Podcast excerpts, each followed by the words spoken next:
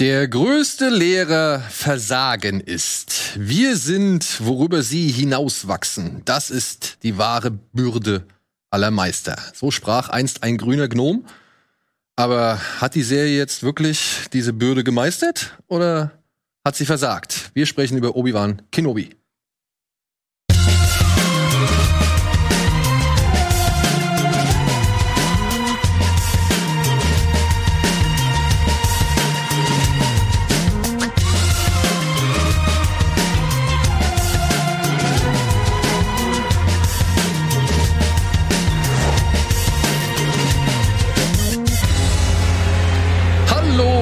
Und herzlich willkommen zu einer neuen Folge Bada Binge in traumhafter Besetzung mit Eddie und mit Andy.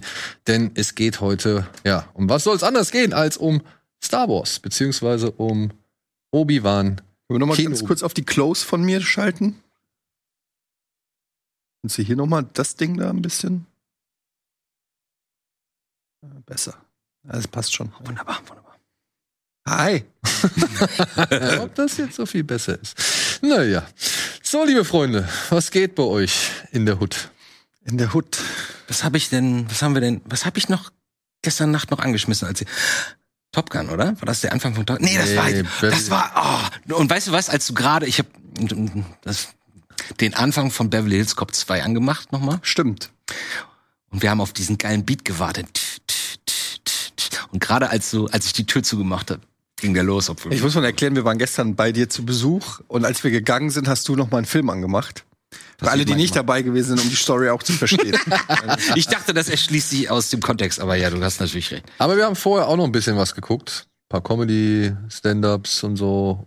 Und diese schöne Szene von Mando? Mando, wie er seinen neuen Flieger besteigt, beziehungsweise seinen neuen Flieger zum ersten Mal testfliegt. Das war die beste Folge von Boba Fett. Ja, mit, ne? Mm, ja. Könnte fast sein, ja. Die Und andere die danach? nicht so und die andere fand es nicht so, die Boba Fett rettet äh, Sequenz. Mo- mo- Mochtest du nicht so? Die ich davor und die wir uns davor angeguckt haben. Oh doch, die war auch gut. Liebt ihr ja. Ich mag halt davor den Aufbau nicht. Ja, ja, verstehe ich, klar. Aber die, die eigentliche Die Action-Szene. Bill Burr-Szene. Ja. Ja, Holt doch ja mal, also ich holt meine, doch mal das Publikum mit rein in eure Privatgespräche. äh, Folge, was ist es? Neun? Fünf? Ach so. Keine Ahnung. Folge 9 der zweiten Mandalorian-Staffel haben wir zuvor geguckt und uns wieder darüber aufgeregt, warum er die Maske abzieht, aber uns dann darüber gefreut. wie Er musste sein Gesicht scannen. Ja. Auch wenn es überhaupt keinen Sinn macht. ja, ja. Egal. äh, ja, und dann halt über gefreut, wie Bill Burr immer mehr Anspannung im Gesicht kriegt und dann halt eskaliert und am Ende nochmal einen tödlichen Schuss auf eine imperiale Basis abfeuert. Mit der Ey, Musik war alles gut. Und dann Und er lebt ja noch, er kann wiederkommen. er kann wiederkommen. Ne? Als What Abtrünniger. the hell do you think I'm doing? Hurry up! Ja, man hat ihn aber bislang nicht gesehen. Also er wurde jetzt nicht in den ersten Bildern ähm, Nee. Präsentiert. Aber ich schätze mal, dass man sich einfach offen halten wollte, ob man den irgendwann mal wieder, das ist ja so ein klassischer Star Wars Move, Ja. dass man Ja. Charaktere irgendwann wiederbringt, damit man dann diesen Moment, oh, das ist der, den ich vor 100 Ja. Jahren irgendwann mal Und die Bill Burr-Überraschung war ja so riesengroß. Nicht nur, dass er überhaupt da drin ist. Und wir in, ich glaube, in der ersten Staffel gemerkt haben, oh, das funktioniert sogar. Ja, wenn er so als Bad Guy mit diesen komischen Waffen, die da hinten hochkommen. Das war diese. Gefängnisfolge, ne? Genau, ja, diese, die nur an einem Set spielt, ja. Von Rick, oh, naja, ich kann mir den Nachnamen nicht merken. Äh, und als, das war schon seltsam. Aber dann haben wir gesagt, okay, funktioniert. Völlig überraschend. Und dann ein Jahr später, diese Szene, wo er richtig mal zeigen konnte, was er kann, ja, als Schauspieler, was ich auch nicht gedacht hätte. Äh, das fand ich schon richtig Ja, geil. Er ich hat auch- doch jetzt schon ein paar ernsthafte Rollen. Ja, ja, aber das war das erste Mal. Interview mit ihm, also ne- der war im Podcast mit Stevo. Stevo hat einen Mhm. Podcast. Hab ich. Und da hat er auch über seine Schauspielambitionen geredet und hat gemeint, dass er schon auch so versucht, in die Fuß, äh, den, der, in die äh, Fußspuren zu folgen von anderen großen Comedians wie äh, Eddie Murphy Mhm. oder ähm, na, wie heißt der? Ja, ich weiß, wen du meinst. Ähm, Ja, ich habe den Namen. Ach, Richard, Richard Pryor Richard oder so. Pryor, genau. Also Leute, die halt auch mit Stand-up angefangen haben und die dann aber große Schauspielkarrieren hingelegt haben. Und er macht wohl auch schon seit über 20 Jahren hat er schon Schauspielunterricht genommen, also von Anfang an, weil er das auch immer für seinen Act wo er ja auch in verschiedene Rollen springt, Mhm. immer schon benutzen wollte. Und der hat, er hat jetzt einen Film gedreht, wo er Regie und Drehbuch geschrieben hat. Hat er auch mit F is for Comedy, For Family. äh, F is for, Ja. F is for Family, hat er ja auch schon mal so äh, Serienluft geschn geschnuppert. So. Also der versucht, glaube ich, so gerade, ist gerade so in dieser Transition-Phase von Stand-up zu Könnte gut sein. Schauspiel. Hollywood. Und er macht's anders als Eddie Murphy im Vergleich. Eddie Murphy geht ganz klar die Richtung der Rolle oder des Charakters, die er auf der Bühne als Stand-up auch macht. Er, in etwas abgewandter Form, aber dieses flapsige, schnelle, ah, schnell reden, cool sein, sich drum rumreden, irgendwie Sachen erfinden und so, das ist ja eher lustig. Und deswegen finde ich es bei Bill Burr, bei Bill Burr so cool. Wie gesagt, umso mehr für jemanden wie uns, die wir uns Bill Burr schon häufig angeguckt haben, live ist das natürlich toll, dann zu sehen, dass der irgendwie was Ernsthaftes macht stattdessen. Jetzt könnte man aber auch sagen, dass, äh, ja, das genau das Verhängnis war von Eddie Murphy, dass er halt eben am Anfang seiner Karriere genau die Rollen ausgesucht hat, die ihn halt, oder die halt zu seiner Bühnenpersona passen. Weil irgendwann hat man ja gemerkt, abseits davon war nicht mehr viel zu holen. Ne? Mhm. Also du hast halt diese, er hat ja eine diese sensationelle Karriere hingelegt. ja, ja, das ist schon. Aber irgendwann, ne? Ich Die, würd Tran sagen, die Transition fiel ihm ja deutlich schwerer, mal sich als ernsthafter Schauspieler irgendwo zu behaupten. Und er war ja wirklich geknickt Das, nach, ja, nach das ist, glaube ich, das ist halt Evelyn. generell so ein Comedy-Ding. Also ich meine, klar, viele, also Jim Carrey kann man, fällt einem ein oder so, aber ich glaube, so, wenn du erstmal getypecastet bist in, in Hollywood, Das ist halt- in den ist halt- 80ern noch schwieriger. das ist halt, also ich Ja, meine, ja. es gibt so ein paar, ne, die ganz großen, Adam Sandler, Jim Carrey und so, die man nennt, aber ich glaube, es ist halt trotzdem für die in Amerika ist es, wenn du getypecastet bist, ist schon mal, da hast du es geschafft. Wir sehen das immer so ein bisschen negativ, aber die sagen sich, ey, ich darf in 20 Hollywood-Filmen Mhm. Ich hab meinen. Slot Für mich ist das, gefunden. ja, ja, für mich ist das ein Win. Ne? Also es könnte schlimmer sein. Du könntest Arzt bei General Hospital sein für den Rest deines Lebens. Und selbst dann würdest du zu den oberen 10.000 gehören und in deinem Dorf, wo du dein Einfamilienhaus gekauft hast, wärst du der fucking Star. Ja, weil du halt der das- Arzt ja. für General Hospital bist. Das, das Ja, bringt total. die Miete. Ne? Deswegen hat ja zum Beispiel hier ähm, von Grey's Anatomy diese die Hauptdarstellerin Ellen Pompeo, die hat ja auch irgendwann gesagt, ich hatte die mal, entweder ich versuche jetzt Filme zu machen und irgendwie in Hollywood Karriere zu machen, oder ich mache halt genau das, was mir halt sicher Ja. irgendwie das Geld Bist du ein Star in deiner Serie oder bist du einer von 100? Mhm. Ja, das war zumindest in den 90ern auch immer noch der Gedanke, bevor dieser Umschwung kam. Ne? Gab- Aber sag mal, war das nicht so, dass Eddie Murphys ab, quasi Stern ab, anfing zu unterzugehen ab diesem total verbockten Beverly Hills Cop 3, der nur in diesem in diesem in diesem Spaßpark spielt? Nee, ich glaube, das war schon ein bisschen vor. Ja? Ja, also so Sachen wie Boomerang und so, ich glaube, und Metro, die und, Ach, und so Sachen, ja. die, die kamen alle nicht mehr ja, einfach dann zwei, drei Flops und dann. Ja. Ja. das war noch die Zeit. Und dann ging es dann wieder aber ein bisschen bergauf mit den Dr. Doodle-Filmen. Da hat er dann aber halt diese Familiennische gefunden. Nutty so. Professor. Nutty Professor, stimmt, Nutty Professor. Und dann ging es wieder bergab und dann hat er sich ganz spät noch mal auf diese ernste ja, und dann, Rolle. ja, ich meine, gut, da war ja einmal noch dieser Showgirls, da war ja damals so geknickt, weil er halt, Dreamgirls. der Dreamgirls, Dreamgirls, Entschuldigung, ähm, wo er so geknickt war, dass er halt nicht er die Oscarverleihung verlassen hat. Genau, wo er bei, bei den Oscars so äh, sich Von, vernachlässigt gefühlt von hat. wann war dieser Film, wo er mitgespielt hat mit, oh, wo es auch um so einen Film im Film geht? Bowfinger.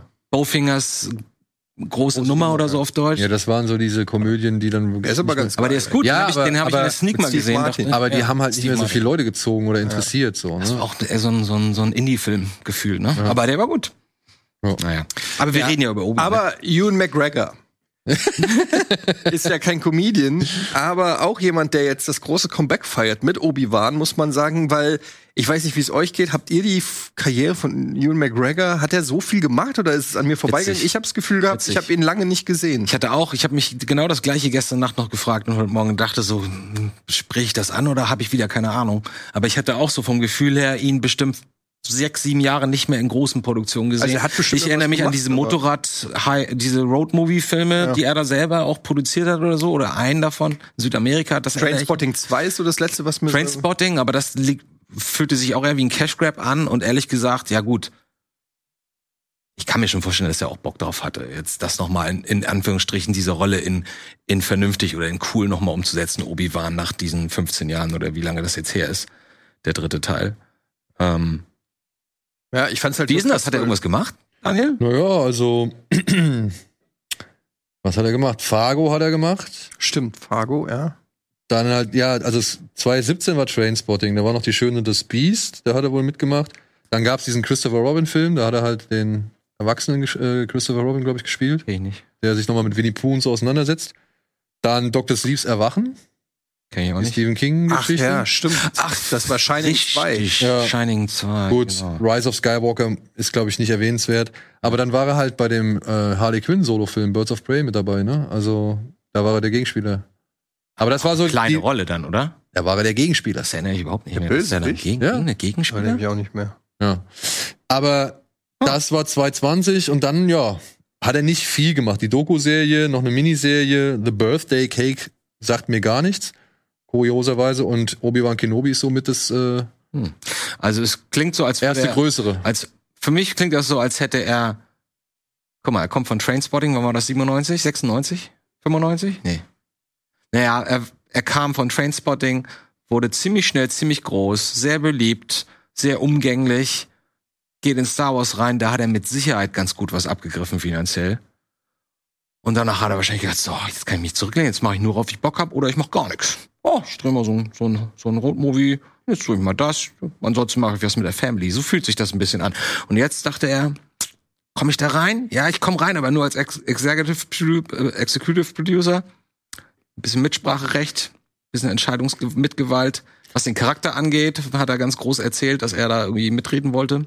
Hab ich Ja, ich meine, wen hättest du nehmen wollen, ne?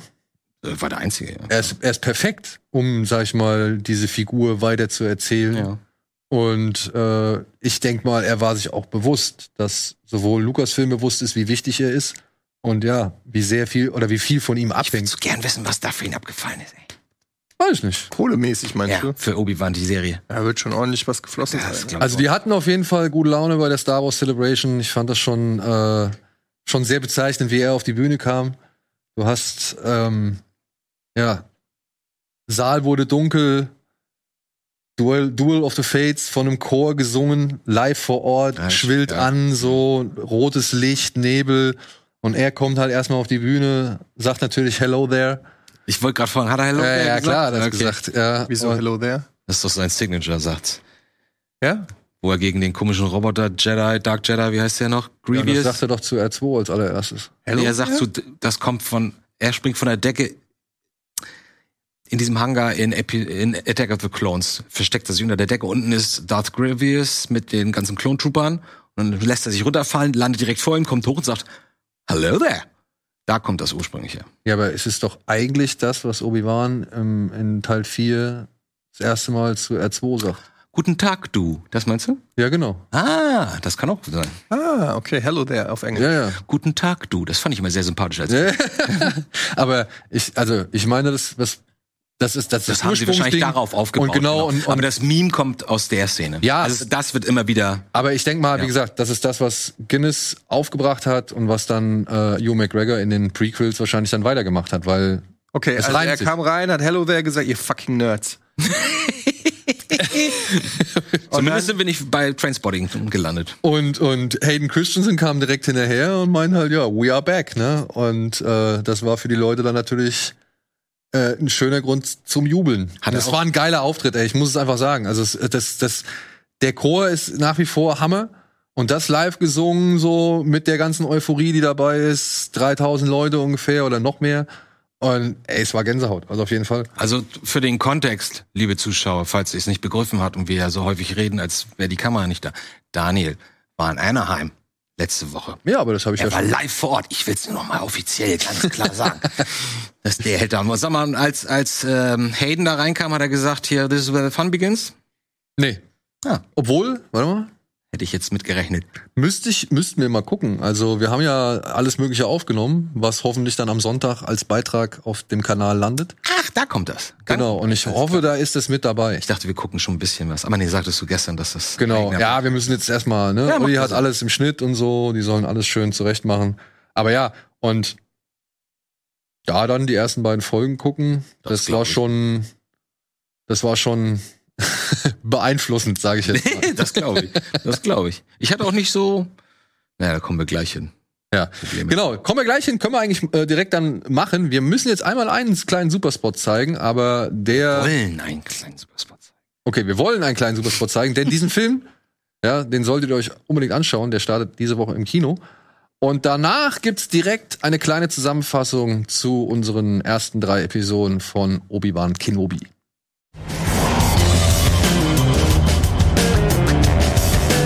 Das neue Star Wars Spin-off Obi-Wan Kenobi unter der Regie von Deborah Chow spielt zehn Jahre nachdem der Titelheld seinen besten Freund Anakin Skywalker an die dunkle Seite der Macht verloren hat.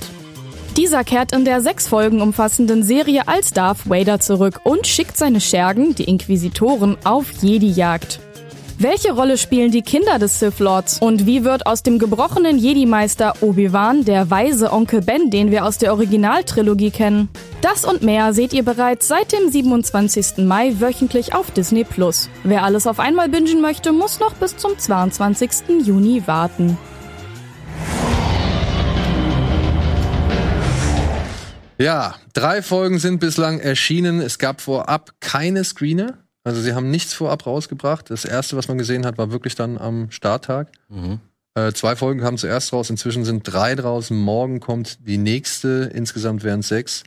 Und wir werden jetzt halt über die drei ersten reden. Und Jo. das auch frei Schnauze. Also Spoiler-Alarm bitte direkt schon mal anmachen, weil ich glaube, das bringt nichts, wenn man darüber redet. Ja. Und ich glaube, wen es interessiert, der hat wahrscheinlich auch schon Genau, wen, mindestens eine oder zwei Folgen schon gesehen. Ja. So, Freunde, dann lasst mal hören. Ja, also hier, Ewan McGregor. Findest du, er macht das gut, weil er ist so stolz darauf, gut. er ist so stolz darauf, immer wieder zu erwähnen, dass eine der Herausforderungen, die ihn gereizt hat, vor allem war, dass er jetzt noch näher an dem, an dem Charakter von Alec Guinness im, in Episode 4 Hm. spielen kann. Und das hat ihn gereizt, dass er jetzt quasi nicht mehr der junge Typ ist, sondern dass er so ein bisschen in die Richtung gehen darf. Und er hat auch gesagt, dass sie meistens immer noch einen extra Take machen konnten, wo er manchmal auch vielleicht auch nicht ganz ernst gemeint so eine richtige Alec Guinness Interpretation gemacht hat. Vielleicht, weil ich das wusste, aber ich fand es deswegen, ich finde ihn nicht so hundertprozentig überzeugend, um ehrlich zu sein. Ich finde ihn cool, ich finde das toll, dass er da drin ist. Ich freue mich total, dass er das macht. Und ich, wie gesagt, ich bin auch nicht total unzufrieden mit dieser Serie. Ich gucke mir das gerne an, aber das hätte, mich jetzt interessiert, ob ihr beide, weil er so viel, so viel Hype dafür bekommt, dass er das so geil macht. Und genau das ist mir gerade nicht aufgefallen. Deswegen wollte ich das mal fragen. Also ich finde schon, dass er der geringste Anlass zur Kritik an dieser Serie ist. Also Mhm. okay. Ich habe mich an einer Stelle gewundert, das war in Episode 2, als er so ein bisschen doch sehr erschüttert darüber reagiert hat, als Reva, die dritte Schwester der Inquisitoren, als die ihm sagt, das Finale meinst du, ne? ja genau, als die ihm sagt, dass Anakin noch am Leben ist und jetzt Lord Vader Das ist. fand ich so. geil gespielt von ihm. Das fand ich, ich fand's auch geil gespielt. Ich habe mir nur gedacht, aber eigentlich Müsst ihr das nicht wissen? müsst ihr das nicht wissen. Das also ist jetzt so eine zumindest inhaltliche Frage, nicht eine, wie er das wie er Weil, weil das Ding ist, äh, ich habe dann noch mal, weil man sieht sogar in diesem Rückblick, am Anfang der ersten Episode gibt's ja so einen Rückblick von Mhm. Episode 1 bis 3. Und man sieht sogar die Szene, wo sich Obi-Wan die Überwachungsvideos anschaut, wo, Jünglinge. ja, nee, nicht Jünglinge, aber auch, wo dann halt Anakin vor Palpatine kniet Mhm. und er sagt so, ja, Anakin ist nicht mehr, erhebt euch jetzt Lord Vader. Also er nennt ihn sogar schon Lord Vader und Obi-Wan hat das gesehen. Ah. Aber er hat ihn ja danach umgebracht. Ja, genau. Also beziehungsweise er hat ihn auch, das- insofern verstümmelt und gedacht, okay, der ist tot. So, so habe ich es mir dann auch erklärt. Ich, aber finde, ich war ich finde, man kann schon den Case machen, dass er gedacht hat, dass er nach Revenge of the Sith, Sith, Sith, Sith gedacht hat, dass der tot ist. Mhm. Aber ich, die Vorstellung, das spielt ja zehn Jahre nach den Events, ist dann halt, okay, in den zehn Jahren hast du nichts mitgekriegt. hat niemand in der Jedi-Welt mitgekriegt, dass der Imperator Niemand einen neuen Kumpan an seiner Seite hat, der der mächtigste Sith-Lord ist. Und ihr habt keine Ahnung, wer das sein Die hätten könnte. den eigentlich auch spüren müssen, genauso wie Obi hätte eigentlich jeder Jedi das spüren müssen. Ja gut, das noch mal, das ist noch mal gesondert, dass du die Erschütterung in der Macht hättest du spüren müssen. Aber rein logistisch, ich meine, Vader ist ja zu dem Zeitpunkt zehn Jahre lang, der ist ja wirklich Active Duty, ne? Also Ja. der ist ja wirklich unterwegs in der Galaxis, macht, also wie ich das mitkriege, ich habe ja die Serien nicht geguckt, aber der ist ja aktiv. Der ist ja hier und da unterwegs, äh, organisiert Sachen, baut seinen, seinen Dungeon da aus und ist ja irgendwie gefürchtet. Also er ist ja nicht einer irgendein Mysterium, was nie in Erscheinung tritt innerhalb dieser Galaxis, sondern der ist ja schon, Er hat eine Präsenz. er ist eine Präsenz. Er, er hat einen Auftrag, er ist am Start, er ist der, die rechte Hand, die rechte Hand des Imperators. Jeder kennt ihn, jeder hat ihn gesehen. Das muss in irgendeiner Form doch mal bei einem der verbleibenden Jedis. Ja, ich glaube nicht, dass es bei einem der verbleibenden Jedis nicht angekommen ist. Also ich glaube nicht, dass es nicht noch irgendwelche Jedis gibt, die davon wissen. Weil der hier der Safti-Bruder, Mhm. der am Anfang in der Bar ist, der ist ja auch auf der Flucht und der weiß ja genau, warum er auf der Flucht ist. Also irgendjemand, also zumindest weiß er, dass es die Inquisitoren gibt und ich denk mal, sich herzuleiten, dass Vader diese Inquisitoren ins Leben gerufen hat, was ja halt nun mal äh, Kanon ist in der Geschichte, ähm, das sollte der mitbekommen haben. Dass aber Obi-Wan innerhalb von zehn Jahren gar nichts mitbekommen hat. Das fand ich halt so ein bisschen, das, das war so einmal so ein Moment, wo ich Ja, Stutzen und- muss. Leider gibt's von dieser Form einige Ja. Irritationen, aber ich will jetzt mal mit was Positivem anfangen, damit das nicht wieder so negativ klingt. Was ich zum Beispiel ganz toll fand, ist, dass sie sich ganz klar als Aufgabe gesetzt haben, ähm, oh, äh, Vader als richtig bösen Typen zu inszenieren. So wie wir ihn eigentlich fast noch nie gesehen haben. Ich weiß nicht, ob das damit zusammenhängen könnte, dass die Fans so positiv reagiert hatten auf den kurzen Auftritt von Rogue One. Möglich. Aber diese Art, wenn er da in, der, in einer Folge in ein Dorf tritt und wir sehen erst seinen Schatten und er hat plötzlich ein neues Theme, ein sehr bedrohliches, äh, und er latscht da durch und alle haben Angst vor ihm und er fängt an, da Leute rechts und links fast so um, umzubringen, um, um Obi irgendwie rauszu, rauszutreiben, um, um seine Mitgefühl zu appellieren und so. Das ist eine neue Das Form der Bösartigkeit. So ne? gut, das hat mir richtig gut gefallen und so. Und natürlich funktioniert das auch, was du eben meintest, habe ich auch Gänsehaut bekommen, ne? wenn, wenn Reva, Reva, wenn Reva oder Reva, keine Ahnung, ihm das dann sagt, oh, du wusstest es nicht, Anakin lebt, ne? Und dann sieht, gibt es diesen ewig langen Zoom auf sein Gesicht und du merkst, er schnallt langsam, fuck, der ist nicht tot, das ist Vader. Und dann sagt der Anakin, da gibt's diesen Schnitt in den ja. Bagdad-Tank. Ich meine, sowas funktioniert, da brauchst du fast gar nichts machen. Das Ey. ist aber, aber das musst du planen und musst es so inszenieren, musst du schreiben. Und, Und- das haben sie super gemacht. Und das war auf der, und das konntest du so geil, sag ich mal, nachverfolgen auf dem, auf dem Event. Ja, wir waren in der größten Halle, Leute randvoll und dann am Ende dieser zweiten Folge. Mhm. Ja, als der Umschnitt dann kommt und plötzlich gehen die Augen von Vader auf. Ey, da ist ein Jubel in dieser Halle Das aus, aufgebrannt, so. Das war schon halt geil. Also ich fand es halt, ich hatte so gemischte Gefühle bei dieser Situation, wo er sich da durch das Dorf forced choked. Ähm, weil einerseits denke ich, es passt zu seinem Auftritt in, dem, in der Fregatte da äh, am Anfang von ähm, New Hope, Mhm. ne, wo er ja auch mehr oder weniger über Leichen geht, den Typ auch erwürgt, weil er will seine Informationen und für ihn sind das, Ja. ist es egal. Also es ist irgendwie konsequent. Aber es war so, also ich, ich, ich sag mal so, da ist er natürlich noch jünger als in New, Hope, vielleicht deshalb auch ein bisschen aktiver. Aber es war so eine neue, eine neue Form von Aktivität, weil ich hatte immer das Gefühl, Vader ist immer sehr minimalistisch in, in seiner Art und Weise, wie er die Sachen nutzt. Es ist immer so aus dem Handgelenk, es ist so maximale Effektivität, aber er ist eigentlich hat seinen Grund, dass er so macht. Genau, nicht, auch wenn er, ich wenn er sein, wenn er sein Schwert rausholt, ne, dann kommt das auch so, es kommt nie irgendwie so, ne, also er macht immer so minimale, minimalistische Bewegungen, alles ist so irgendwie so aus dem Handgelenk irgendwie so, und da fand ich das schon, das war so, das war schon so, ha, hu, he, ha. er hat sich, he. er hat sich insgesamt ein bisschen, ein bisschen Und das hat mich halt bewegt. so ein ja. bisschen auch an Rogue One erinnert, wo er auch schon ein bisschen mehr Action auf jeden Fall war. Ähm, aber es war so, es war auf jeden Fall ein Vader, den ich so noch nicht kannte und ich musste dann erstmal für mich überlegen, so, finde ich das jetzt geil oder nicht? So, war irgendwie okay, aber war auch so ein bisschen, würde Vader wirklich das so machen? Ich habe dann auch das Gefühl gehabt, er müsste doch spüren, dass Obi-Wan da irgendwo ist. Muss er wirklich da die er Leute. Er, deswegen ist er stehen geblieben. Er, er ging und dann hat er ihn gespürt, stehen geblieben. Das ist das, wo die Musik dann ausgeht und sie gucken sich nur an quasi Und dann direkt. Und dann fängt's halt leider an. Da, also das war alles noch okay, aber dann die Szene da mit dem Feuer fand ich absolut albern. Da wollte ich jetzt irgendwann Also erstmal, hingucken, dass er dann Obi Wan irgendwie ins Feuer. Erklär mir doch mal, was da Lass mich doch passiert. mal kurz mal ausreden. Äh, äh, wenn er Obi Wan dann ins Feuer drückt und gefühlt für eine Minute und dann ist aber hat er nur so eine Brandwunde am Arm, wo ich auch denke, was? Der hat dann, der hat dann Leinengewand im Feuer irgendwie und wird da äh, reingedrückt und dann irgendwie gehen die Flammen hoch und sie können ihn retten und er guckt da so traurig, Vader guckt in die Flammen, ach, fast hatte ich ihn.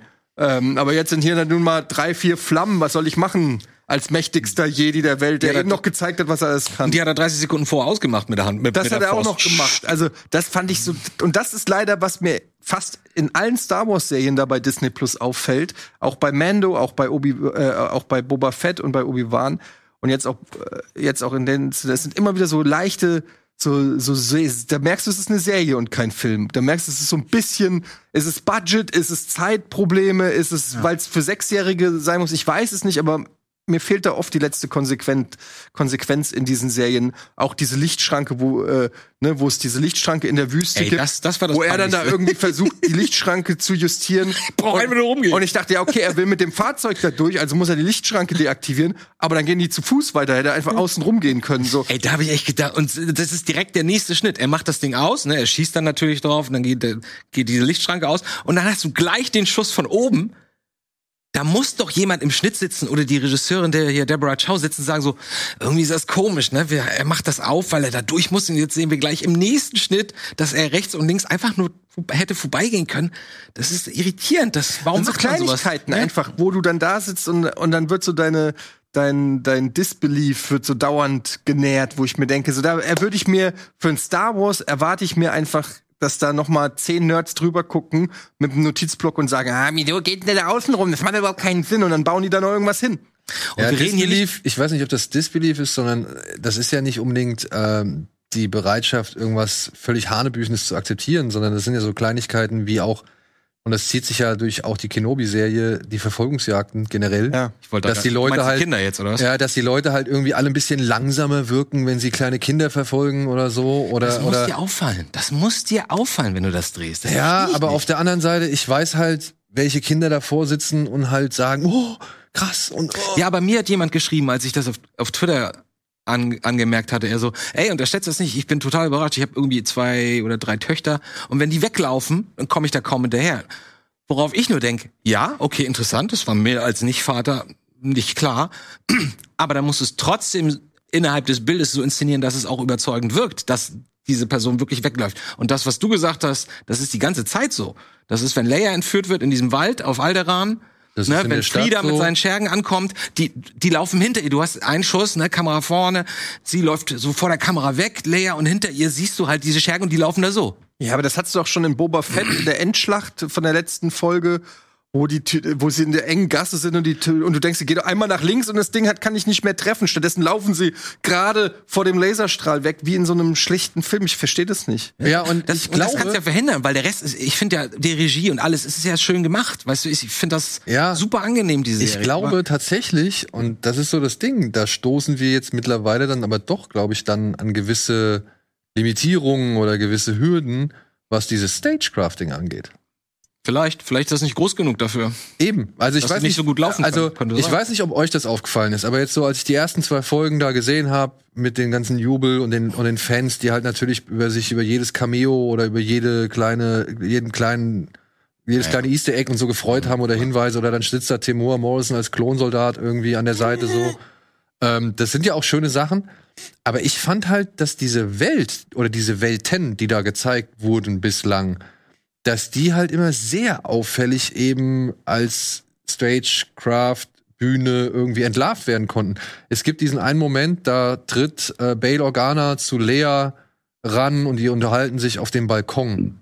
Ja, und gucken da über die Stadt von, von Alderan. Mhm. Und ich dachte nur so, Alter, warum sieht denn das alles so clean aus?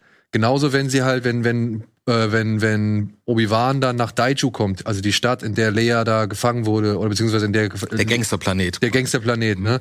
Da muss ich halt auch sagen, vergleicht das jetzt noch mal und selbst mit der Villeneuve-Version Version von LA in Blade Runner 2049, die ja auch weiter und irgendwie cleaner war, aber dafür halt auch nebliger oder irgendwie dunstiger.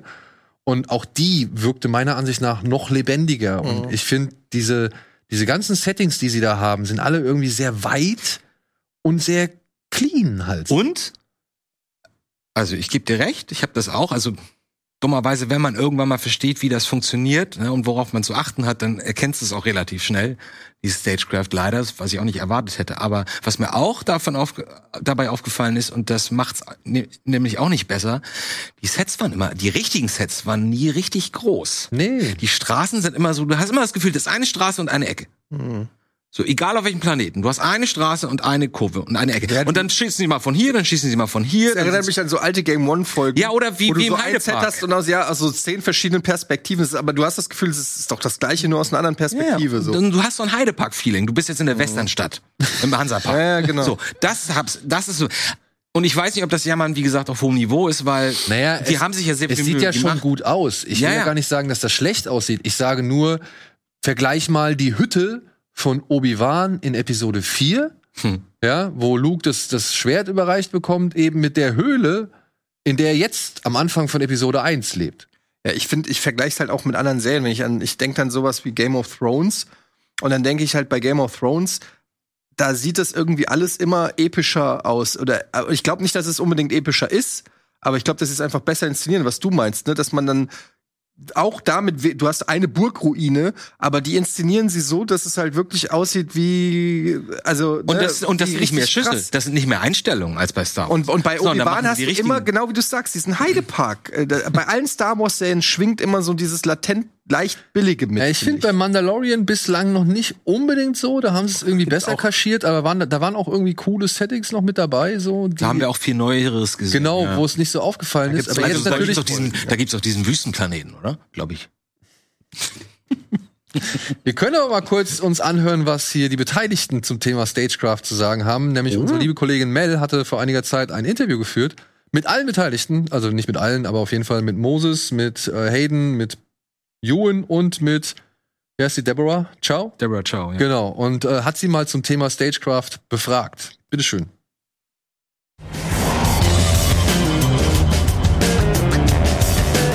How much of Kenobi was shot in the volume and how much on location and why? Um, it was a mixture, actually. So it was a mix- mixture of stagecraft, um, some on location, some backlot, some traditional sets. So it really depends on what the scene is and what, what kind of lighting conditions it is. There's some things that the volume does much better, and some things that it doesn't do as well. So you, we really sort of broke it down according to what the scene was and what would work the best visually. Did you get to shoot in the volume and um, how does it feel compared to a green screen? Yeah, the volume uh, is amazing. Uh, you know, obviously we, we did a lot of the blue screen and green screen work in the prequels, but now they have the environments for you. Um, and I- remember the first time I, I walked into the volume, I was just so taken with it. I mean, you're you're in Star Wars. It's it's quite the experience. it's really a very different experience and it's a very good experience for the actors. It just makes a huge difference. You know, if you're in if you're in the cockpit of a spaceship and you're flying through space, well, everywhere you look, the space is going past you. It feels very realistic. If you're in the desert, it's desert everywhere. You know, and there's no there's no post production. The somebody that doesn't have to go in and put the background in later it's there, you know, and it's so it's so clever the technology when the camera moves, the background changes perspective, so it's all it's all in camera, and it's um, it's exciting to work that way. We were reshooting on my birthday, which I mean, I kind of even forgot that it was my birthday and we were just at work and you know, the volume is it's massive and we had just someone had just yelled cut and then I noticed pictures of me up on the volume and the volume is huge so it's like my face is like gigantic um, and then they sang me happy birthday and um, that was really special. Was würdest du gerne mal sehen? Ich will gerne mal dieses Stagecraft Und dann guck dir das Making of äh, Ma- Mando an auf Disney Plus. Ja, Zeigen Sie das Da auch. kann man auf jeden Fall einen Blick von reinwerfen. Ich muss aber sagen, so groß Sie es beschreiben, wirkt es dann halt für mich letztendlich Nee, nicht, ich weil ich finde, es ist halt immer konzentriert auf eben die, die Figuren, die im jeweiligen Set stehen oder in der jeweiligen Szene zu sehen sind und das drumherum setzt sich dann halt so ein bisschen ab oder beziehungsweise wird für mich dadurch erkennbar halt unecht, weil es halt eben so klar und so clean ist. Kann das sein? Weil mir ist aufgefallen, dass sie jetzt immer The Volume sagen. Vor zwei Jahren haben sie immer noch Stage. Ja, ja, gesagt. wahrscheinlich Kann das sein, das dass es eine neue Version davon ist, die größer ist? Kann auch sein. Kann das auch könnte ich mir vorstellen und so. Und das wäre wieder ein Gegenargument zu sagen, naja, die können nicht so viel laufen, weil die hat, weil das ganze Ding nur einen Durchmesser von fünf Meter hat und nicht von 20 Meter, wo das dann vernünftig aussieht, wenn man läuft. Naja, ich habe auf jeden Fall so mit der reinen Optik von Star Wars, wie es heutzutage ist, habe ich immer noch nicht so richtig meinen Segen gemacht. Das ist, das war schon auch in, in zum Beispiel Episode 9 hatte teilweise auch so Szenen, die ich einfach nicht geil, also die sahen einfach komisch aus und jetzt auch wieder, es ist so eine Mischung zwischen, ja, sieht ganz cool aus und sieht ultra fake aus. Und ich bin immer noch nicht so hundertprozentig warm geworden. Bei, bei Boba Fett ist es mir am meisten aufgefallen, da hatte ich das Gefühl, die haben eine Gasse, die sie immer aus drei verschiedenen Perspektiven filmen. So, äh, was du gesagt hast, mit Heidepark trifft's halt echt genau. Ich habe dieses Heidepark-Feeling habe ich in ganz vielen Szenen. Und dann habe ich wieder so Momente, wo die Schauspieler eigentlich glänzen, wo ich dann denke, hier so, äh, jetzt hier Owen Wilson, Owen Wilson. Ian Oder- McGregor? Ja, Ewan McGregor und wie heißt der Schauspieler, Hayden? der Owen, Onkel Owen spielt? Ah, äh, Joe Edgerton. genau, Joe Edgerton. Da, da denke ich dann mal, okay, da glänzt die Serie, weil das könnte aus einem Star Wars Film sein oder so, ne? Da sind die, die Schauspieler sind on point, die Kostüme, alles sieht richtig gut aus. Und ich ertappe mich immer wieder dabei, wie ich denke, wäre es nicht besser gewesen, daraus einen richtigen, teuren 200 Millionen Dollar Film zu machen, zweieinhalb Stunden, anstatt sozusagen mit dem gleichen Budget das zu strecken auf, auf acht Stunden Das war ja der eigentliche oder Plan. sechs Stunden. Sie hatten ja Regie und, und, äh, und Drehbuchautor schon drin. Und dann ist Solo gefloppt. Und dann haben sie das alles eingestampft und haben es jetzt wieder rausgeholt. Äh, Ja. Haben die Scripts überarbeitet. Nicht immer. Teilweise ist es das gleiche, identische Skript noch von dem ersten Autoren. Ähm, ja, Aber Solo aber- zum Beispiel fand ich sah eigentlich ziemlich gut aus. Also Solo fand ich einfach so vom Look her relativ nah an, an Star Wars, wie man's wie man's kennt. Also ich habe jetzt nicht verfolgt, bei welchem Film die welche Techniken benutzt haben oder so, aber äh, das fand ich sah alles recht recht noch wertig aus. Obi-Wan hat immer immer so Hit and Miss. Mal sieht's Mhm. ganz cool aus und mal sieht's Heide Park aus. Ja. ja. Ja, ich war am Anfang auch ein bisschen skeptisch, was die, sag ich mal, Story angeht, so, aber ich glaube, je länger ich drüber nachgedacht habe, umso mehr habe ich mich damit angefreundet, weil für mich ging eigentlich, also ich finde, es schließen sich ein paar Lücken, die ich ganz nett finde. Es entstehen aber auch ein paar Fragezeichen, die ich bislang nicht so wirklich äh, verstehe oder wie sie das irgendwie aufgreifen oder auflösen wollen.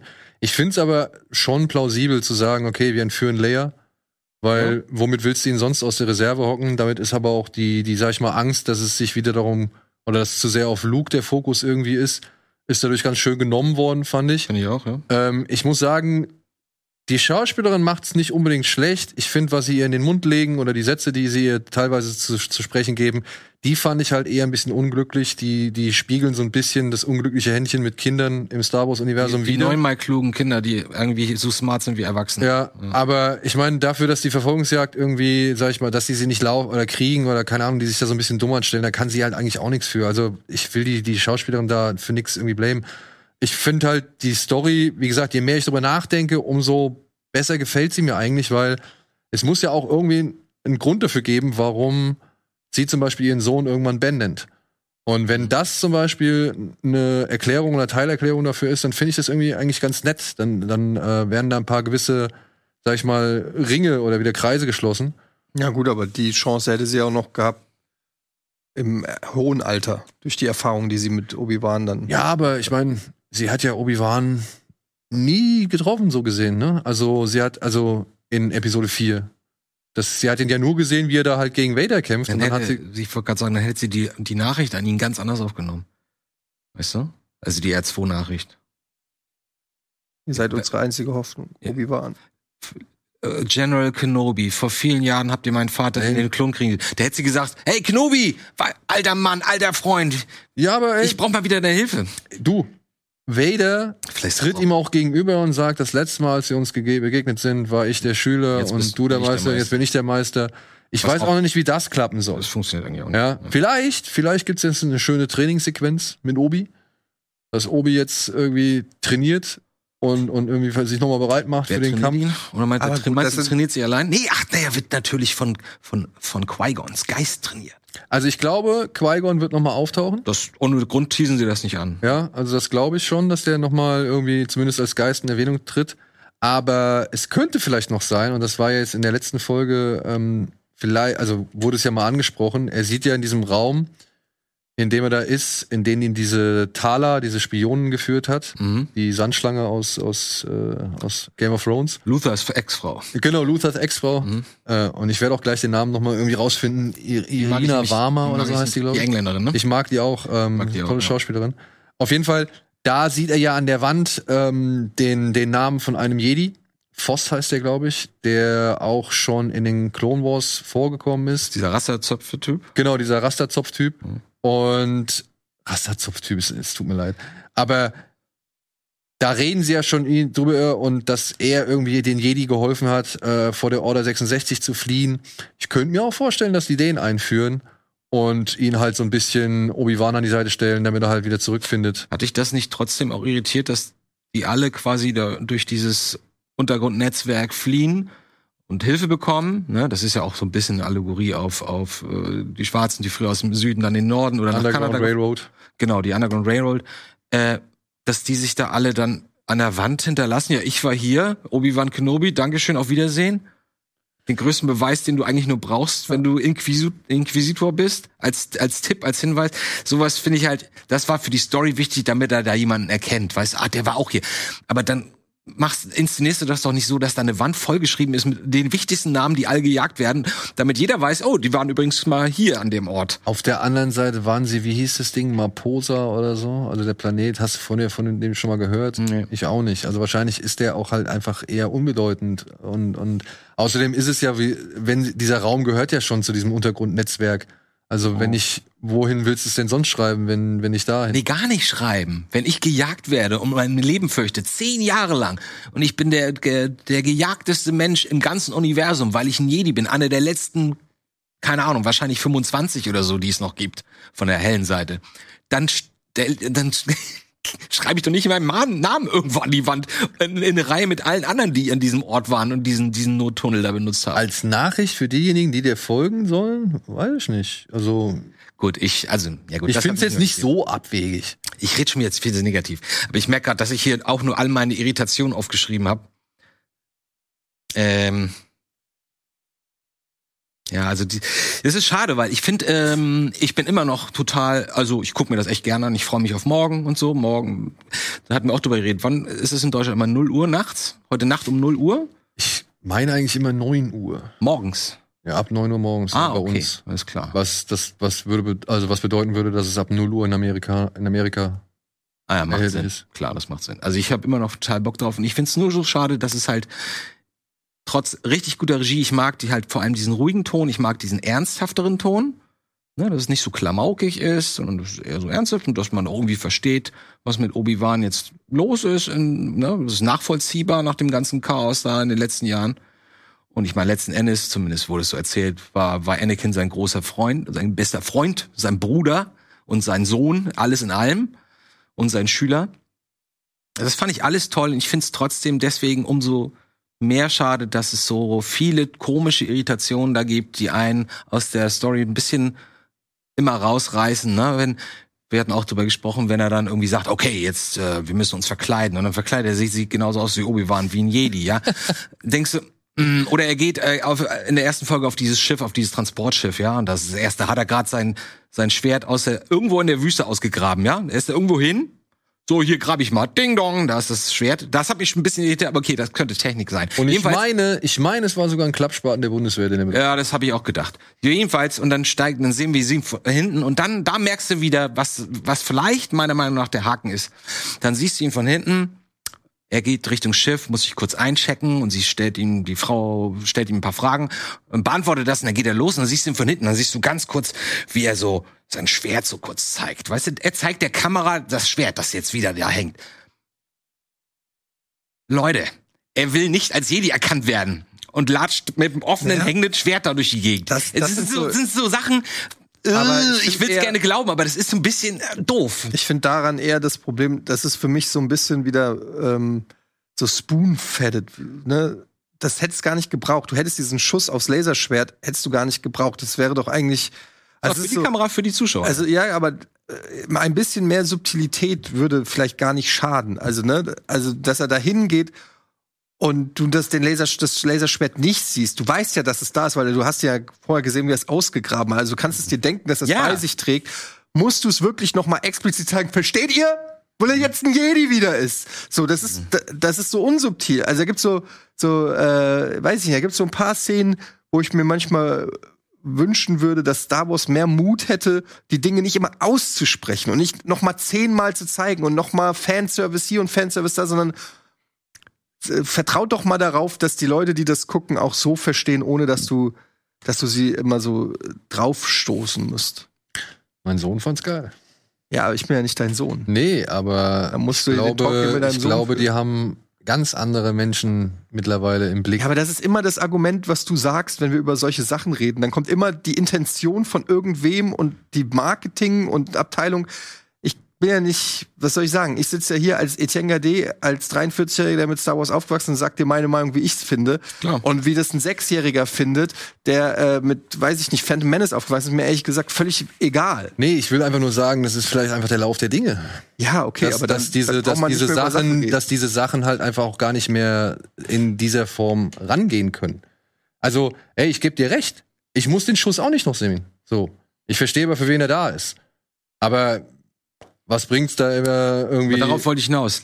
Die machen das für das Publikum, damit sich das Publikum freut, weil, die, weil das Publikum dieses Bild mag.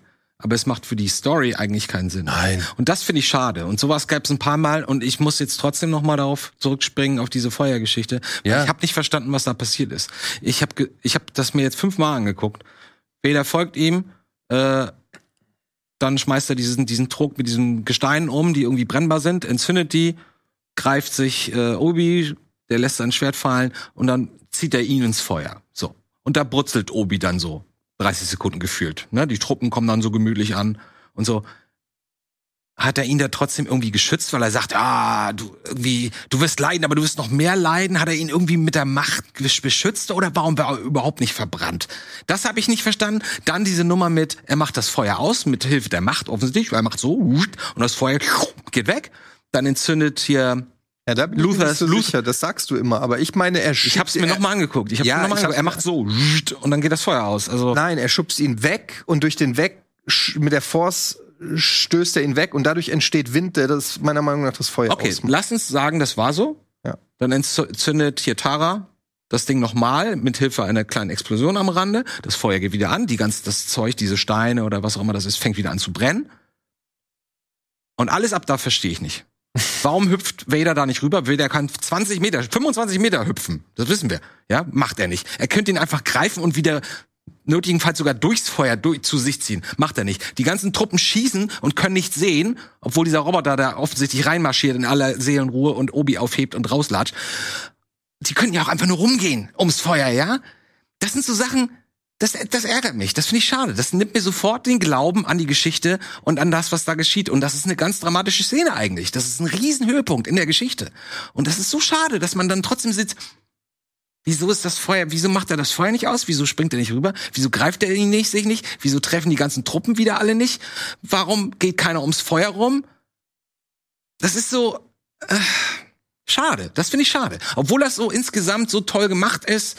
Wie gesagt, in, aus der Regierichtung finde ich das echt schön erzählt, bis auf diese Macken mit dem Laufen und so.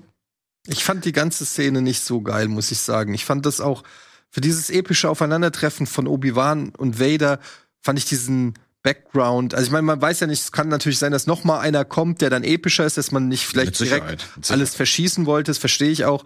Aber so erstmal war das so ein komplett generischer Bau, wie so ein Baugrundstück, Hintergrund irgendwie. Eine Kiesgrube, ne? Ey, Kies- Alter, ja, wie so eine Kiesgrube. Ja. Und das wirkte alles irgendwie so, ja, dann hast du so Obi-Wan, der da so langläuft. Huh, Dann renne ich mal hier links rein. Das war Vader müsste obwohl- doch jederzeit wissen, wo er ist. Obwohl, das fand ich aber tatsächlich etwas, was dem entsprochen hat, was du am Anfang gesagt hast oder was du vorhin schon mal gesagt hast. Ne? Dieses äh, eher minimale, er macht nicht so viel, er kommt irgendwie, also er, er ist einfach plötzlich irgendwie da, du kannst rennen, wie du willst und trotzdem steht er irgendwann vor dir. Das fand ich eigentlich ganz cool gelöst innerhalb dieser Kiesgrube. Ist halt wie ein Serienkiller, der, der auf die Suche Aber geht. guck nach mal, dem in, in Empire, ne? Die Szene mit, mit Luke, Ja. mit dem Fenster und allem. Mhm. Da finde ich, hat, wirkt das richtig geil. Da wirkt das so wirklich, das ist so verschachtelt. Du weißt nicht, ob er irgendwo, wo ist er jetzt gerade? Du bist auch so ein bisschen orientierungslos. Und wenn ich das so als Spiegelbild nehme, da hat diese, diese Kiesgrube, äh, Kiesgruben-Setting hat null davon. Also das ist doch einfach viel, viel schlechter. Oder, also, jetzt klar habe ich jetzt wieder die rosarote Brille von früher auf, aber diese Szene, äh, Vader, Luke in Empire Strikes Back ist doch tausendmal besser inszeniert als das. Oder nicht? Also Wie gesagt, den bietet Anfang- sich- Oder habt ihr gar nicht das den bietet Anspruch sich da dran? doch, also genau. Ich habe die ganze Zeit überlegt, was sage ich denn oder sage ich es lieber gar nicht, weil sobald Obi da eingelaufen kommt in diese Kieskuhlenhügel, ja, bin ich auch sofort in meiner Kindheit in meiner Kieskuhle, in der ich Jahre verbracht habe. diese ja? geile Totale, wenn du halt die beiden siehst. Und äh, du sie- siehst nur, und ich dachte mir schon so krass, die sind ganz schön mutig, sie zeigen gar nichts. Sie gehen in das billigste Set und du siehst nur am Horizont so ein paar Lampen von irgendwelchen hohen Towern oder so.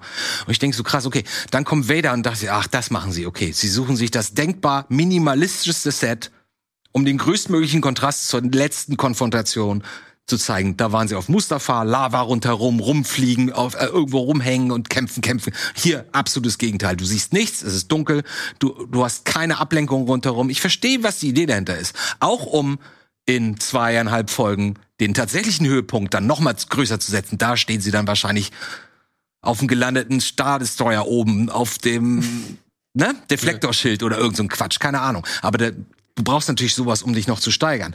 Trotzdem sehe ich das und ich habe die ganze Zeit gedacht, das ist meine Kieskuhle, das ist meine Kieskuhle, da steht Vader in der Kieskuhle, da, da ist es Darth Vader, da ist die Kieskuhle. Ich konnte das nicht abschalten. Das fand ich auch ein bisschen schade. Und ich wusste aber nicht, ob ich das war. Jetzt kommt ihr hierher und das erste, was sie sagt, ist Kieskuhle, Kieskuhle. Weißt du? Äh, Ja, aber so sieht's halt aus. Also, was, was willst du machen? Ja, ja. Und, ich bin und ich bin auch bei Eddie, Entschuldigung, ich bin auch bei Eddie, äh, denn das ist natürlich viel logischer in einer total verschachtelten Welt wie diese Bespin, dieser Bespin-Schacht mit irgendwelchen komischen Geräten, niemand versteht, was da los ist. Vader kann sich in jeder kleinen Ecke verstecken, ja, der kommt dann plötzlich von links raus und das ist logisch. Hier hast du in dieser Küchkuhle ein paar Hügel und es ist schon ein bisschen komisch, dass der dann plötzlich, ups, dann kommt er von rechts, ja. Aber du hast die, du hast die Weite und die Dunkelheit. Also ich finde, das ist schon auch. Ja, damit spielen sie, ne? Dass sie auch, dass er, dass Obi nicht sieht, weil er durch sein eigenes Schwert auch geblendet ist. Genau. Dass er hinter dem Schwert nicht sieht, was. Und das fand ich ich verstehe das alles. Ich finde das auch gut, aber es hat leider nicht so gewirkt, wie ich dachte, es hätte wirken können. Naja, ich fand's halt einen geilen Auftakt. Ich fand die, die Jagd und das Vader irgendwie aus irgendwelchen äh, anderen Winkeln oder Ecken kommt, irgendwie als gedacht oder obwohl Obi eigentlich ich mag's weggerannt ist. eigentlich so. auch, ja. Äh, fand ich cool. Bei mir hört's halt mit dem Feuer, spätestens mit dem Feuer auf. Also das, das, Das hat dem Ganzen noch mal oben den. das CGI-Feuer, das fand ich halt, das sah nicht schön aus. Ja.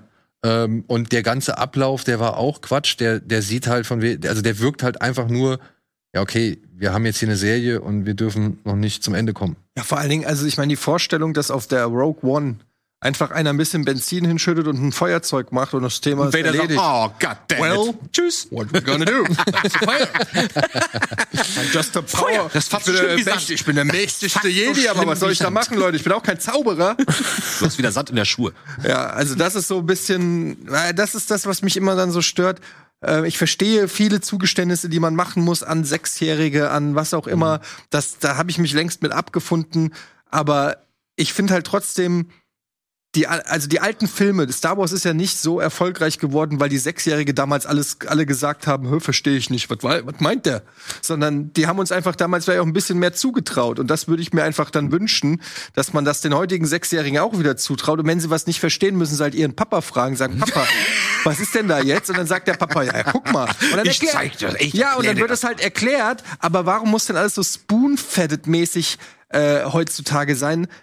Ich weiß nicht, das, das, das nervt mich und ich habe das schon das Gefühl, dass das äh, zugenommen hat, seit Disney das Ganze übernommen hat. Dass es einfach wahrscheinlich so eine Firmenstrategie ist oder keine Ahnung, irgendwas, wo du immer das Gefühl hast, nee, aber da muss jetzt noch der Slapstick rein, da muss noch das schlaue Kind rein, da muss noch. da, die haben so ein paar Trademarks, die immer irgendwie gecheckt werden müssen, habe ich das Gefühl, und das nervt mich. Aber ne, ich bin trotzdem natürlich freue ich mich, wenn Obi-Wan auf Vader trifft. So, dass es generell hat das natürlich auch so viel Potenzial. Und es ist ja auch eine, eine Seite, also dass man Vader mehr sieht und einfach mehr Aktion hat. Wir haben ja immer darüber geredet bei Rogue One. Naja, ehrlich gesagt, das ist der krasseste Bösewicht, den die Filmgeschichte je gebracht hat, so der ikonischste zumindest, ja. Und eigentlich sieht man fast nie was von dem. Man hat eigentlich relativ wenig Screentime für ihn. Meistens sagt er nur irgendwas und dann ist er auch schon wieder kaputt und wirft den Imperator vom Maul und das war's auch schon. Also der hat jetzt ja eigentlich de facto für den Fame, den er hat, hat er noch gar nicht so viel abgeliefert. Und jetzt hat er mal die Chance, auch mal ein bisschen zu zeigen, warum ist Vader eigentlich so böse? Was macht er eigentlich? Was macht ihn eigentlich so krass? Und da finde ich dann diesen Choke-Auftritt, kann ich mir erklären. Okay, wie gesagt, hat er in New Hope auch gemacht. Aber dann kannst du doch nicht an so ein paar publiken Flammen dann plötzlich an deine Grenzen stoßen. Dann lass doch irgendwie ein Raumschiff runterfallen oder irgendwas passieren. Denk dir halt irgendwas aus, warum es gerade, warum Obi-Wan gerade in letzter Sekunde noch entkommt. Das kann, da kannst du doch dich mal hinsetzen mit deinen 20 Autoren, Das verstehe ich mal auch nicht. ein Abend lang äh, Und, und wenn, wenn sie und wenn sie selbst wenn sie nur wirklich dieses diese ich habe Angst vor Feuer Geschichte bisschen minimal nur angeteased hätten, es wäre ja nicht unlogisch nach der Vergangenheit. Also, wie bei Game Ja? of Thrones, der, wie heißt der? ja, ich weiß. äh, Der Berg, der Mountain. The Mountain. Ah, nee, der ich, Hund, der Hund, ich, Entschuldigung. ich, der Hound. Ich wollte, ich wollte auch nicht sagen, dass ich das gut fände, aber dann hätte ich das noch halbwegs nachvollziehen können, was Warum da sollte Vader in der Rüstung Angst vor Feuer haben? Mann, ich sag doch nicht.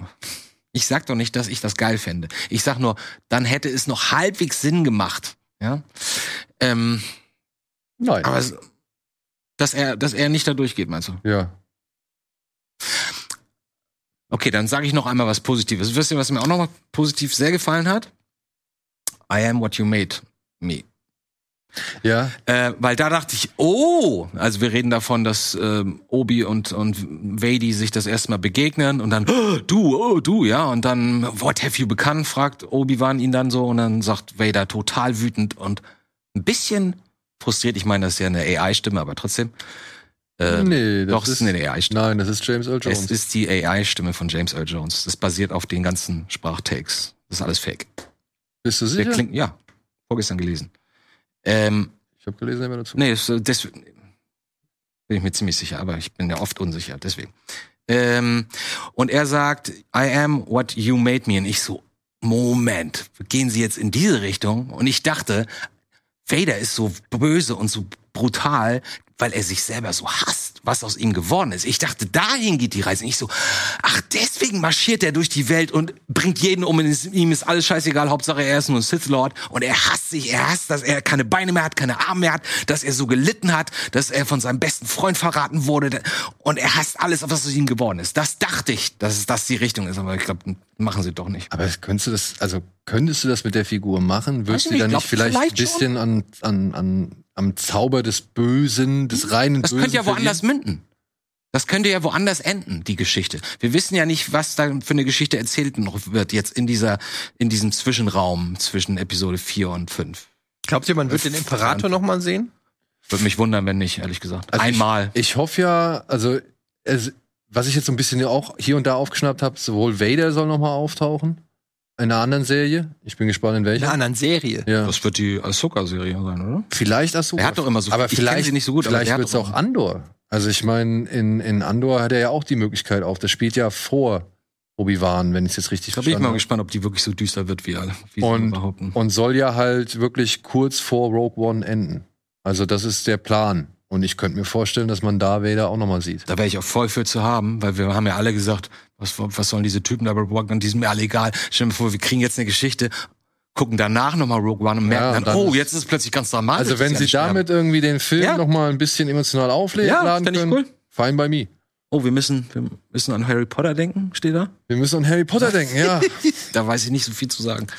Gut. ist ganz gut zu Aber für ein endgültiges Fazit ist es halt natürlich auch noch zu früh. Aber ich bin trotzdem jede Woche freudig, in freudiger Erwartung auf die neue Folge. Ich Trotz dieser komischen Macken, wie gesagt. Weil ich mag, ich gebe dir recht, ich, die Geschichte in Gänze, wenn man es auf dem Papier sich vorstellt, finde ich das alles in Ordnung. Merkt man ja auch, weil, wie gesagt, wie lange ist Solo her? Vier, fünf Jahre? Zwei. Boah. Ja, 16? 17. 17, Bei 16? 2017, ja. Ne, da gab's ja schon die Story. Ja. So. Und sie haben nicht viel verändert, weil wenn du mal reinguckst, Welche in, Story gab's da schon? Die Geschichte hier. Die haben sie da schon geschrieben. Das waren halt, wie gesagt, So. ein anderer Regisseur und ein anderer Drehbuchautor. Und sie haben, und jetzt kannst du noch gucken, dass teilweise für die einzelnen Folgen die teils, ich glaube, die zweite Folge zum Beispiel ist komplett unüberarbeitet. Es ist immer noch der gleiche Drehbuchautor von damals. Und bei anderen steht immer der Drehbuchautor zusammen mit jemandem. Also da haben sie doch noch mal das Skript noch mal, noch mal überarbeitet. Das heißt, die standen wohl all die Jahre auch ganz gut dahinter. So. Und vielleicht Aber- haben sie darüber auch Ian bekommen und er hat gesagt, oh super, lass uns, ich würde aber trotzdem ganz gern noch mal meinen Charakter ein bisschen mehr so und so und so. Aber selbst wenn sie halt Teile von damals übernommen haben, müssen sie ja trotzdem noch den, den Autor von damals nennen. Also der kriegt ja trotzdem noch einen einen Writing-Credit. Ja, aber nicht so deutlich. Nicht so deutlich, nö, aber. Der steht dann irgendwann noch mal unten, ne, Ja. Story by und so, aber Geht, ja. Ich wollte nur sagen, das fand ich interessant, dass, dass sie schon so lange offensichtlich das geplant haben und immer bei der Story geblieben sind, zumindest bisher in den ersten drei Folgen im Groben. Weil die Geschichte finde ich eigentlich ganz spannend. Leia entführen, Obi-Wan rauslocken, böser, abtrünniger, äh, abtrünnige äh, Dark Jedi, die irgendwie Macht will, äh, die dann ihre Vorgesetzten umbringt. Sowas finde ich cool. Und ich finde sie auch, wie gesagt, die braucht nur gucken und ich finde sie cool und einmal das Schwert bewegen. Ich finde die auch schon. cool, muss Ich finde ich sie so cool. Ich verstehe diesen ganzen Hate nicht und ich würde es verstehen, wenn sie, wenn sie vielleicht nicht so überzeugend wäre als Schauspielerin, was ich überhaupt nicht finde. Aber auf Deutsch klingt sie komisch, das muss man sagen. Aber auf Englisch klingt sie geil. Also und deswegen, Ich finde, Vader klingt auf Deutsch komisch. Da er hat eine sie- neue Stimme bekommen. Er hat eine neue Stimme bekommen und ich verstehe nicht, warum sie diese Stimme nicht auch noch irgendwie tiefer gekriegt So haben. bayerisch oder was? Na, Obi-Wan, hör mal, was machst du denn da hier? Du? Kommst mal hier rüber hier, Obi-Wan hier. Ich hab hier noch was hier doch. Obi. Ja, Obi, Obi, komm doch mal hier rüber, komm hier doch. Ja. Ganz, nicht Deshalb ganz so schlimm, aber wir sind auf der die richtigen, wir sind in die richtige Richtung, ja. So. Ja, sicherlich. So, und jetzt schicken wir euch noch ins Theater, liebe Freunde. Ah. Denn ja, wir haben hier einen kleinen Link und zu dem muss ich ein wenig was erzählen. Es gibt nämlich seit einiger Zeit im Hamburger Meertheater das Theaterstück Harry Potter und das verwunschene Kind. Und jetzt vom 21. bis zum 27. Juni findet dort oder finden dort die House Pride Days statt. Ich habe mir sagen lassen, da müsst ihr dann oder da könnt ihr dann jeweils in den Farben oder Kostümen eures Hauses kommen. Also Gryffindor, Hufflepuff, Ravenclaw oder Slytherin.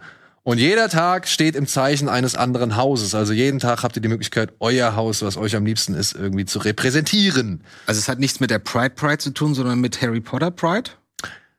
Vielleicht ist auch noch ein Pride Pride Hintergrund mit am Start. Okay. Wäre ja schön. Ja, Ich denke mal, das steht dahinter. Ist das nicht der Pride-Monat gerade, ja, ne? Ja. Und wie gesagt, ihr sollt gerne euer Haus repräsentieren an den jeweiligen Tagen, an denen es denn, wie gesagt, repräsentiert werden soll. Und alles weitere findet ihr unter diesem Link. Ist da, läuft da denn das schon das neue Theaterstück oder fängt das jetzt erst wieder an? Da läuft das neue. Also da läuft Ah, okay. dieses Theaterstück Harry Potter und das verwunschene Kind. Sag mal, das war doch so erfolgreich, glaube ich auch, ne? ich habe keine Ahnung. Ich glaube schon. Ich weiß es nicht. Ich habe es nicht gesehen, aber ich hörte, dass es sehr kreativ sein soll. Bislang ist der Kelch noch an mir vorübergegangen. Ja. Aber Neugier. das wird sich auch demnächst ändern. Spätestens, wenn wir mit Buch 7 durch sind. So, dann danke ich euch beiden recht herzlich für eure Einschätzungen und Eindrücke. Kommen wir denn dann noch mal wieder? Wenn die Ja, fertig wenn ist? die, wenn die sechs Folgen durch sind, würde ich sagen, kommen wir nochmal zusammen und ziehen Ja, dieses sollten wir schon machen, ich ne? auch. Also das machen wir auf jeden Fall. Jetzt sind wir noch optimistisch. Ja, mal gucken. Also, Ich bin auch gerade so am. also ich, wie gesagt, ich fand das Ende jetzt dann mit dem Feuer fand ich sch richtig schlecht, aber gleichzeitig gibt das ja immer die Chance, wenn man hier unten ist, dass es dann auch wieder so geht. Also, Ja, ich bin auch gerade genau in der Mitte. Ich bin genau da. Ich bin motiviert und habe immer noch Vertrauen in zukünftige gute Folgen. Ähm, ich kenne aber auch andere Serien, wo du genau nach der dritten Folge dachtest, na, mal gucken, ob und dann auf einmal kackt's total ab. Ähm, Glaube ich aber ehrlich gesagt nicht. werden wir Vielleicht sehen. machen sie ja nicht mehr so viele Fehler in den nächsten drei Folgen. Vielleicht. Hoffen Sind wir das, sechs insgesamt, ne? hoffen wir das Beste. Die Frage ist halt echt, ob der Inquisitor in dieser Serie noch zurückkommt oder wie sie es halt machen wollen. Vielleicht ist das ein anderer. Auch von, von, Ja, wo warum kommt der her? warum Uta Pau kommt der der her, ne? weil der in Rebels wieder da ist. Aber er sieht halt anders aus in Rebels. Ja, dich? aber- Der- ich meine, das ist ein ganz aber charakteristischer Cat Bane sieht halt auch anders aus und ist trotzdem bei. Den erkennst du aber ganz klar. ja, aber er sieht trotzdem ein Stück an. Ja, ich bin neugierig. Und in Rebels spielt der Was Inquisitor. ist denn mit Darth Maul? Lebt der noch? Klar. Der lebt, Der lebt so, wie wir es in Solo gesehen haben, noch, ja. Aber das heißt, jetzt da in Obi-Wan müsste der irgendwo auch aktiv sein gerade. Das Das ist jetzt auf, aufsteigender Crime theoretisch könnte jetzt. sein, dass wir auch Darth Maul sehen. Könnte auch sein, wenn sie War Ray halt Park nicht auch da? Auf der, war Ray Park nicht auch auf der, in Anaheim? Der war nicht in Anaheim, nein. Oh, ich habe den irgendwo neulich bei Den haben sie auch. gesehen. Also Maul haben, Maul haben sie komplett rausgelassen. okay. Hm. Aber er könnte theoretisch da sein, weil diese ähm, Crimson Dawn Verbrecherbewegung, die hat ja was mit diesen Pikes zu tun, die jetzt schon bei Boba Mhm. Fett und so auch Thema waren. Mhm. Also da besteht auf jeden Fall die Möglichkeit, dass die da sind. Und ich glaube, sie müssen es, wenn dann auch alles vor Rebels platzieren, wenn ich es richtig verstanden habe. Letzte Frage. Glaubt ihr, dass, dass Han Solos Freundin nochmal auftaucht, dass sie die nochmal ausgraben? Das ist halt das Ding. Das könnte ich mir halt vorstellen. Hier Kira oder wie sie heißt, ne? Ja. Frau, Frau Daenerys. Stimmt, die gibt's ja auch noch. Ja. Würde Also- interessieren, was sie aus der Serie noch rausholen oder ob sie das komplett begraben, sagen, okay, das hat nicht funktioniert. Vielleicht wird es auch Teil von Andor. Ich meine, Andor hat äh, offiziell jetzt 24 Folgen zugestanden bekommen. Was ist nochmal Andor? 24? 24. Sie wollen erste Staffel. 30er zu- oder 60er? 45er? Keine Ahnung. Sie Andor, haben nur was gesagt, ist Andor? Kästchen Andor war der Anführer oder einer der Anführer bei Rogue One. Die Spionage-Story. Der Typ, ja. Die Ja, ja, Rebellen- oh kompliziert, ey. Ja, ja. Irgendwann blickst du nicht mehr durch. Irgendwann werden wir hier sitzen und sagen, so, jetzt verstehe ich nichts mehr. ja, aber dann freuen wir uns an den Einzelfilmen Genau. und Einzelepisoden. So. Und jetzt machen wir Feierabend. Vielen Dank fürs Zuschauen. Möge die Macht mit euch sein und mit allen anderen weiteren Bada Binge Folgen. Bis zum nächsten Mal oder halt eben bis Donnerstag bei Kino Plus. Bis dahin. Rebels Macht's gut. Unite. Tschüss.